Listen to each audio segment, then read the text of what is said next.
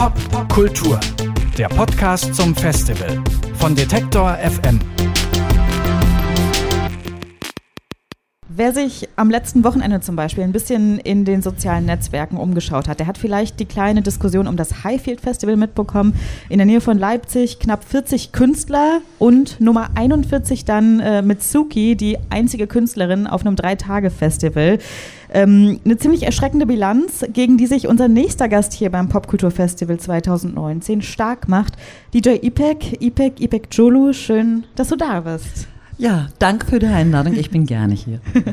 so Diskussionen wie jetzt die, die ich gerade genannt habe ums Highfield Festival, sind ja leider nicht selten. Äh, es ist eins von hunderttausenden Festivals, wo das Line-up so ungefähr aussieht oder so ähnlich auf jeden Fall. Was macht das mit dir?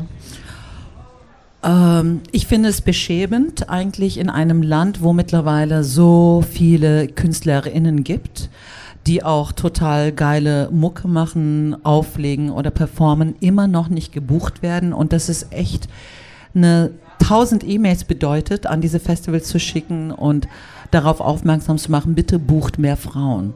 Und ähm, dass die nicht selber auf die Idee kommen, deren Entschuldigung ist oft, ähm, es gibt nicht genug Frauen. Ja, das ist so das, was ja. man am meisten hört, glaube ich. Ne? Ja, und ich bin ja auch äh, Member, also ich bin ja auch Mitglied bei Female Pressure und Female Pressure ist ein Network von non-binären, trans und äh, sich weiblich identifizierenden KünstlerInnen. Und wir haben ja glaube ich, um die 2000 Mitglieds, Members, die sozusagen aktiv dabei sind, die legen auf, performen, machen Musik. Und spätestens dort auf unserer Seite kann man eigentlich total cool sehen, ähm, wie viele Frauen überall auf der Welt gibt, die wirklich aktiv auch in der Musikszene sind. Und das nur die Frauen, die bei uns sozusagen Mitglied sind. Das heißt, es gibt noch viel mehr Frauen, die noch gar nicht in, dieser, äh, in diesem Database dabei sind.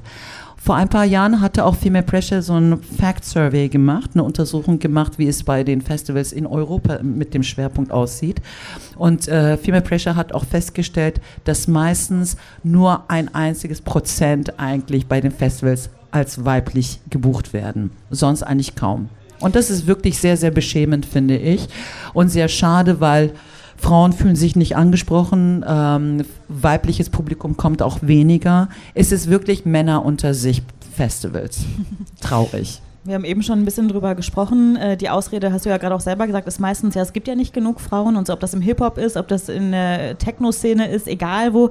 Das stimmt nicht, es gibt welche, aber klar, es gibt immer noch weniger Frauen als Männer auf jeden Fall. Ähm, es gibt weniger Frauen als Männer im Vergleich, aber sie gibt es. Und es ist nicht so, dass äh, 90 Männer gibt und nur eine einzige Frau diesen Beruf ausübt, sondern es ist prozentual schon, denke ich, mindestens 20 bis zu 30 Prozent auch Frauen dabei, die eben diesen Beruf auch ausüben. Und trotzdem kann man von diesen 20, 30 Prozent weiblichen Anteil auch durchaus ausschöpfen und Frauen buchen, die auch eine Bereicherung für das Festival wären.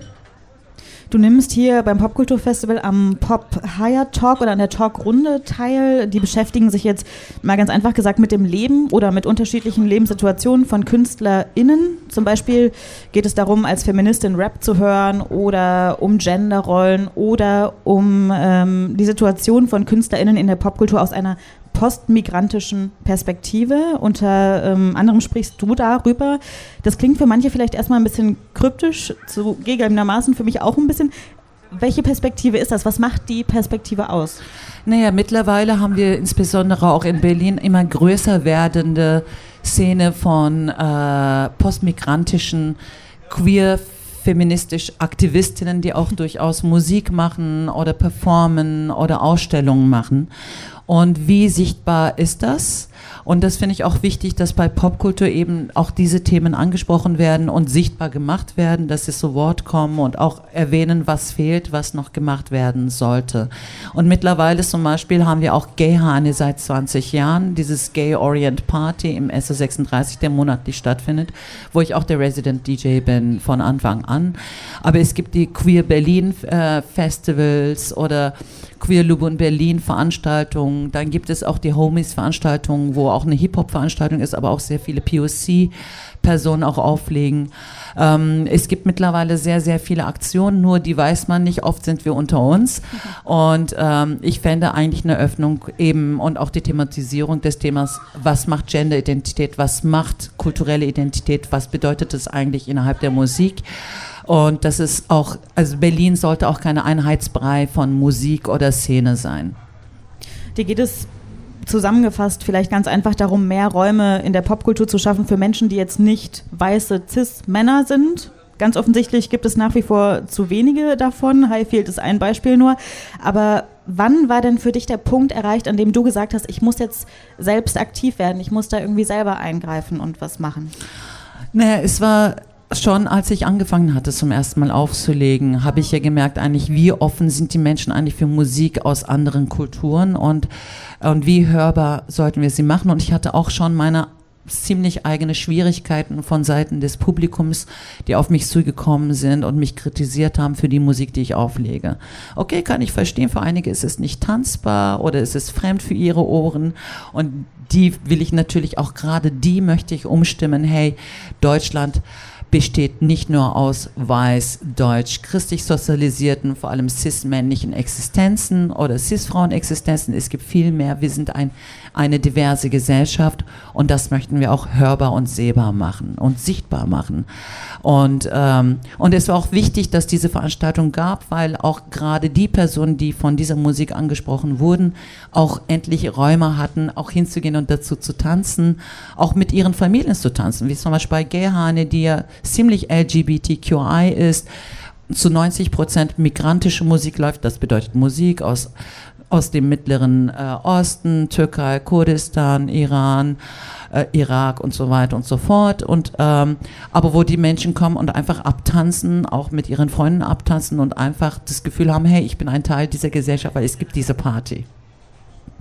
Hast du, weil du es gerade schon angesprochen hast, hattest du auch mal so eine Erfahrung in deiner Zeit als DJ, dass echt jemand am Anfang Kritik geäußert hat und dann am Ende kam und gesagt hat, hey Mann, sorry, war total geil, ich habe es richtig gefühlt oder ja, ich hatte schon einige solche Momente, wo dann so zum Beispiel einige kommen, hey, äh, ich denke, das ist keine Türkenparty, wieso machst du diese Musik? Ähm, ich bin dann eher so erstmal, Hast du den Flyer gelesen? Es ist angekündigt, was für eine Musik ich da auflege und außerdem, warum kannst du dich nicht einfach mal, wenn du mit der Musik nicht tanzen kannst, sich an die Ecke setzen, genießen, dass andere Menschen zu dieser Musik tanzen und dich daran freuen. Und vielleicht gibst du dir auch einen Ruck und vielleicht magst du dann auch die Musik. Und es gab genug Menschen, die auch auf mich zugekommen sind und die gesagt haben, ey, ich habe eigentlich mit der Musik überhaupt nichts am Hut, aber du hast mich dazu gebracht, dass ich getanzt habe. Danke. Und das ist ja eigentlich Dream come true, oder? Als DJ. Oh, total, total. Und ich lebe ja schon seit über 20 Jahren von diesem Beruf und, ähm, und ich bedanke mich bei allen, die da auf die Partys kommen, wo ich auflege und, und auch bejubeln diese Musik auch. Und, ähm, und äh, ich hätte sonst nicht davon leben können, wenn diese Musik nicht angenommen worden wäre oder wenn Menschen nicht neugierig genug worden Also würdest du sagen, du spürst auch eine Veränderung jetzt in den 20 Jahren? Ähm, ich spüre durchaus die Veränderung, nur ich sehe das nicht unbedingt, äh, ich höre das nicht unbedingt in den Radios. Also so in den Radios höre ich immer noch dieses typische englische Musik, der einheitsbreimäßig, popmäßig rüberläuft. Aber äh, zum Beispiel mit Ausnahme wurde mal zum Beispiel Eras Defi aus Albanien mit ihrem Bonbon-Song mal total bekannt. Zwischendurch gab es mal Tarkan-Hit oder Sezen Aksu-Hit. Aber, oder Omar Suleiman mit seinem Björk, Crystalline.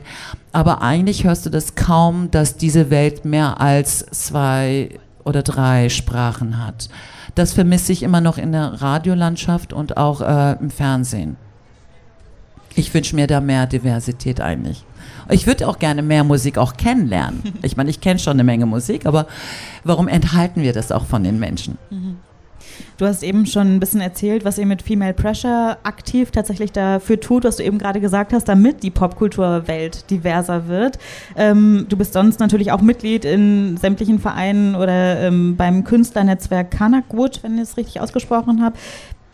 Wie kann man denn sonst als, als normaler Mensch, wie kann ich jetzt noch dazu beitragen, dass die Popkulturwelt diverser wird? Was muss ich tun, um aktiv zu werden? Ähm, zum Beispiel, dass du gezielt auf diese Veranstaltung gehst und guckst, dass diese Veranstaltungen auch überleben mit deinem 5 bis 8 Euro Eintritt zum Beispiel, indem du sie auf Instagram oder Facebook teilst oder dass du zum Beispiel dein Radio einschaltest, weil auch all das zählt dazu oder dass du zum Beispiel sagst, okay, ähm, bei iTunes hole ich mir mal ein paar Lieder oder ich gucke mir an, was es auf YouTube gibt. Also die aktuellsten Lieder sind sehr einfach auf YouTube zu finden und dann dort mal ein Like zu machen. Somit ermutigst du auch die Person, dass sie die weiterhin diese Musik auch produzieren, weil sie merken, oh, okay, es wird gemocht. Und wenn Menschen, mittlerweile leben wir auf einer Social Media, äh, so, es wird über Likes und Friends äh, dann auch gesehen, oh, okay, ist ein guter DJ, der hat Minimum irgendwie 5000 Follower. Ähm, da äh, dementsprechend wirst du auch gebucht und leider ist es mehr Social Media kommt immer mehr an und ist immer wichtiger. Mit sowas kannst du das beitragen oder bei den Radios vielleicht anrufen und sagen, ey, wieso macht ihr mal nicht auch eine andere Musik? Ich höre immer wieder, zuletzt habe ich es auch auf Insta gelesen, vielleicht war es bei Theresa, auch eine tolle Female DJ, ähm, solche Dinge wie, ist doch eigentlich egal, ob ich eine Frau bin oder oder, also das hat sie nicht selber gesagt, sondern sie hat auf einen Kommentar reagiert ich lege auf oder ich mache Musik und ich will nicht ständig zu dem Thema befragt werden, dass ich eine Frau bin, dass ich irgendwie Wurzeln aus einer anderen Kultur habe oder so weiter. Ist doch eigentlich egal, ich mache ja nur Musik. Warum muss ich da ständig drauf angesprochen werden? Ist das nachvollziehbar für dich? Einerseits find, äh, ist das nachvollziehbar für mich, kann äh, mich, also ich kann es ziemlich gut verstehen, dass Mensch erstmal nicht nur auf ihren geschlechtliche Identität oder also Gender Identity oder auf ihre Migrationswurzeln reduziert wird, weil dann du als Mensch gänzlich verloren gehst, sondern du wirst dann sozusagen reduziert auf etwas und mit dieser Brille auch betrachtet und bewertet. Das finde ich total wichtig, dass das nicht immer nur erfolgt.